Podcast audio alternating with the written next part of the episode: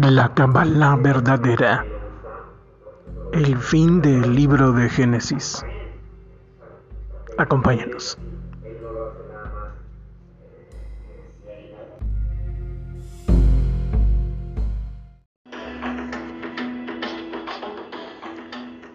Qué maravilla, amadas hermanas. El fin del libro de Bereshit. El fin del libro de Génesis.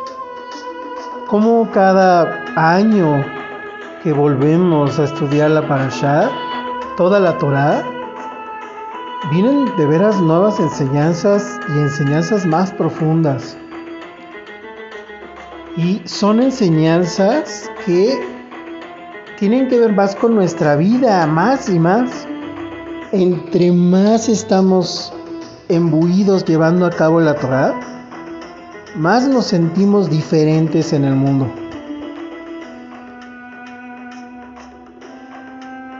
Joseph, aún después de revelarse a sus hermanos, se quedó en Egipto, terminando su función Joseph no deja abandonado Egipto. Joseph termina sus días en Egipto. ¿Por qué? Porque Joseph fue Mashiach para todo el mundo. Joseph fue la semilla ya nutrida con los nutrientes almáticos de Abraham, de Isaac y de Jacob para ser sembrada en Egipto. Y Egipto es el planeta Tierra. Egipto es el distribuidor de toda la tierra en ese momento y hoy en los países poderosos. Y Egipto es ese lugar donde vivimos nosotros, donde nos ven la gente como extraños, donde los familiares tampoco nos creen, que como dice la palabra Saúl, nos dicen que estamos locos. Pero nosotros vivimos día a día la verdad de Hashem y del Mashiach Yahshua que murió por nosotros y día a día vemos sus salvaciones. ¿Por qué a veces no las vemos? Porque, porque nos alejamos un poquito de la palabra, de hacerla, de darse de acá, de estar juntos como aquí, hermanos, qué alegría, que, que vemos cómo estamos, que nos damos el tiempo. Eso es lo que nos da fortaleza. Si nos quedamos solitos es cuando nos empiezan a venir más fuertes los ataques. Y si vienen ataques espirituales por las cuestiones erráticas de nuestra familia o de nuestro país, de nuestro entorno, si estamos juntos, se hace más fuerte ese domo, ese talit de protección del Mashiach. El Eterno le dice a Jacob que va a volver a ver a su hijo Joseph, pero que tiene que volver a Misraim y que de ahí se lo va a llevar. Y mis amados, Jacob no solamente ve a Joseph, sino que se queda todavía 17 años en Egipto. Todavía se queda 17 años con Joseph. Ven qué maravilla del Eterno. El ave es bueno. Hemos visto, claro, que, Egipto es el lugar, pues como el mundo sucio, pecador, idólatra. Pero ahora avancemos y veamos la otra parte. La parte del papel del Mashiach.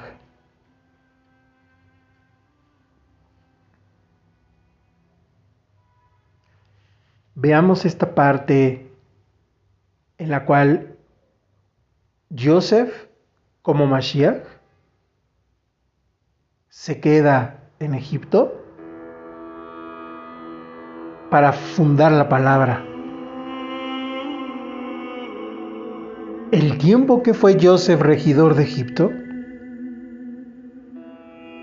el pueblo naciente de Israel, el pueblo hebreo, no sufrió esclavitud. La esclavitud que llegaban a vivir era la que era la propia, pero la realidad es que cuando Joseph fue regidor de Egipto, trató bien a todos los seres humanos de Egipto, tomando en cuenta a sus hermanos hebreos. Todos tenían que hacer sus labores pero Joseph en el Eterno, el Eterno en Joseph, como Mashiach, los protegió. Por eso es relativo también, real pero relativo cuando evaluamos la Torah y decimos, ¿cuántos más de 400 años en esclavitud? Sí y no, porque el tiempo en que Joseph fue regidor de Egipto, el pueblo hebreo, el pueblo tenía la oportunidad de librarse. Pero ahí también entra la esclavitud, mis amados, del que no quiere. Por ejemplo, nosotros seguimos a Mashiach y les decimos a nuestros hermanos y a familiares, es que ya corrige tu vida. Y no quieren. Entonces ellos quieren vivir esclavos, pero dices, pero si ya tienes al Mashiach, si podemos vivir en paz. Y no quieren. A esa esclavitud es la que se refiere que el pueblo hebreo estaba solito, inmerso. Y no quería, se resistía, ya estaba mucha la influencia de, todo lo que era Egipto. Pero estaba la esperanza. Y de parte de Joseph, no maltrató al pueblo hebreo, no los torturaba, no les hacía mal. Esa esclavitud era de cada persona. Si sus propios hermanos no lo habían, obviamente no lo reconocían, pero todo lo que habían pasado por su hermano Joseph, todo lo que le hicieron a él, Joseph los perdona. Y entonces se les revela y dice, pero siempre estuviste aquí, o sea, siempre un hebreo fue regidor de Egipto. Nuestra esclavitud, hermanos y hermanas, amadas ajayotes, porque nos dejamos llevar por lo que dice el mundo, nos dejamos llevar por las opiniones de nuestra familia, de, gente de oficinas, y dices, pero eso no dice la palabra. Y empezamos a dudar. No, mis hermanas, ahí es donde debemos decir, no, yo estoy con Mashiach, Él murió por mí, yo estoy en sus manos y Él me va a salvar. Y yo voy a seguir orando y adorándole y dándole gracias. Gracias a Hashem por esta prueba que estamos pasando otra vez. Gracias Hashem porque nos vas a elevar más. Ya nos estás elevando. Gracias Hashem por el mundo. Gracias. Bendice a nuestra familia. Sí, aún aquellos que nos hacen mal, que hablan mal de nosotros, que nos acusan. Como dice el rey David, no fue mi enemigo el que me acusó, sino mi hermano el que me tomó del calcañar. Mi propio familiar.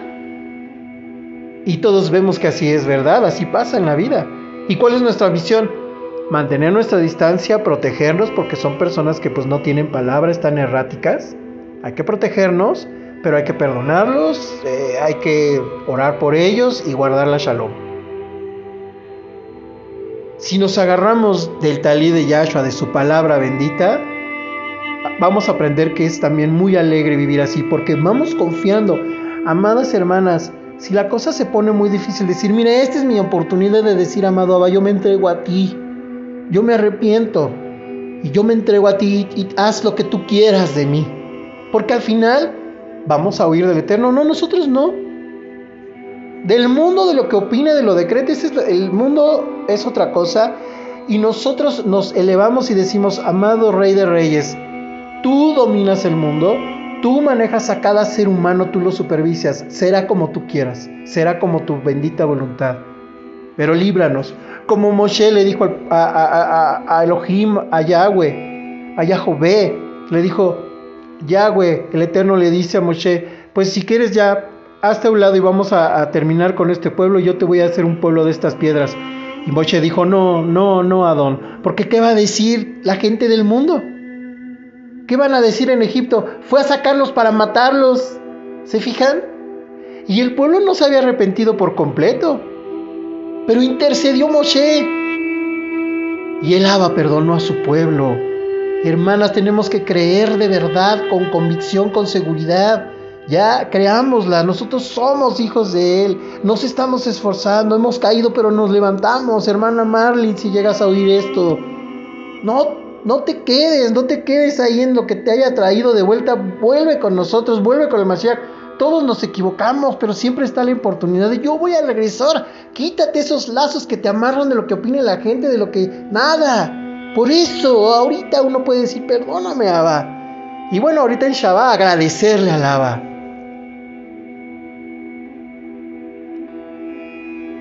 Joseph se quedó en Egipto Joseph convirtió a Egipto en el país más próspero del planeta. Todo el poder que todos admiran de las pirámides de Egipto fue por la semilla de Joseph que ya estaba prevista.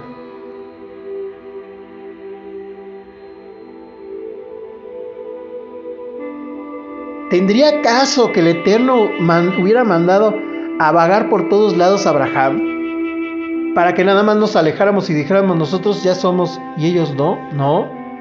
Hubiera tenido caso Isaac y Jacob que bajó a Egipto y volvió al final de sus días y él como que no quería mucho ir, pero dijo, bueno, pero al final el Eterno viene conmigo. Moshe tampoco quería regresar, pero dijo, bueno, pero tú vas a venir conmigo. Sí, sí, Moshe, yo voy a estar contigo, yo soy Hashem. Tenemos un propósito. Vamos a salvarlos. Moshe vivió, eran, eran prácticamente el hermano con el faraón, Moshe. Y Moshe cuando vuelve, pues prácticamente le dice, oye, pero si tú me conociste desde niño, yo nunca te hice daño.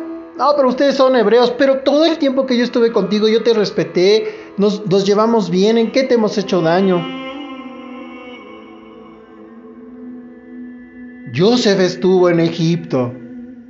Tuvo que vestirse las ropas de Egipto. Se sentía contento también como joven con esas ropas, pero él anhelaba regresar a sus hermanos, a su padre. Pero antes de su anhelo de querer estar con sus hermanos, él tenía que cumplir el propósito de Hashem. Y mis amadas, el Eterno nunca les hizo nada. Pasaron tribulación, pasó tribulación Abraham, Isaac, Jacob, Joseph. Y nunca les hizo nada del Eterno, nunca les hizo daño, siempre los protegió. Moshe Rabeno. Bendito el Abacadosh. Qué maravilla este fin del libro de Bereshit. Se dice que todavía la tercera generación de los hijos de Menashe los tuvo Joseph en sus rodillas, todavía los vio, todavía les dio Torah. Por eso luego cuando iniciamos Éxodo vienen estos son los nombres de cuando bajó Jacob a Egipto. Pues sí, todavía desde antes con todo lo que había iniciado con Abraham. Y Joseph fue el, el precursor que amarró todo. Qué curioso que no diga de Joseph, ¿no? Pero es que ahí es donde nos dicen, ¿por qué no lo menciona? Pues porque Faraón dice, yo no me acuerdo de él, yo no me acuerdo de Joseph. Dices, ¿cómo no te vas a acordar si está en los registros egipcios, si todo se registra? Si fue, él no era ningún anónimo, Joseph era el que mandaba en Egipto. El Faraón lo sabía. Y haya sido el mismo Faraón que después lo desconoció, o haya sido un nuevo Faraón, no había pretexto. Joseph con su nombre, eso sí, egipcio, no era conocido como Joseph, le dieron su nombre egipcio, está en la Torah pero era conocido por todo el mundo. Bendito el abacados.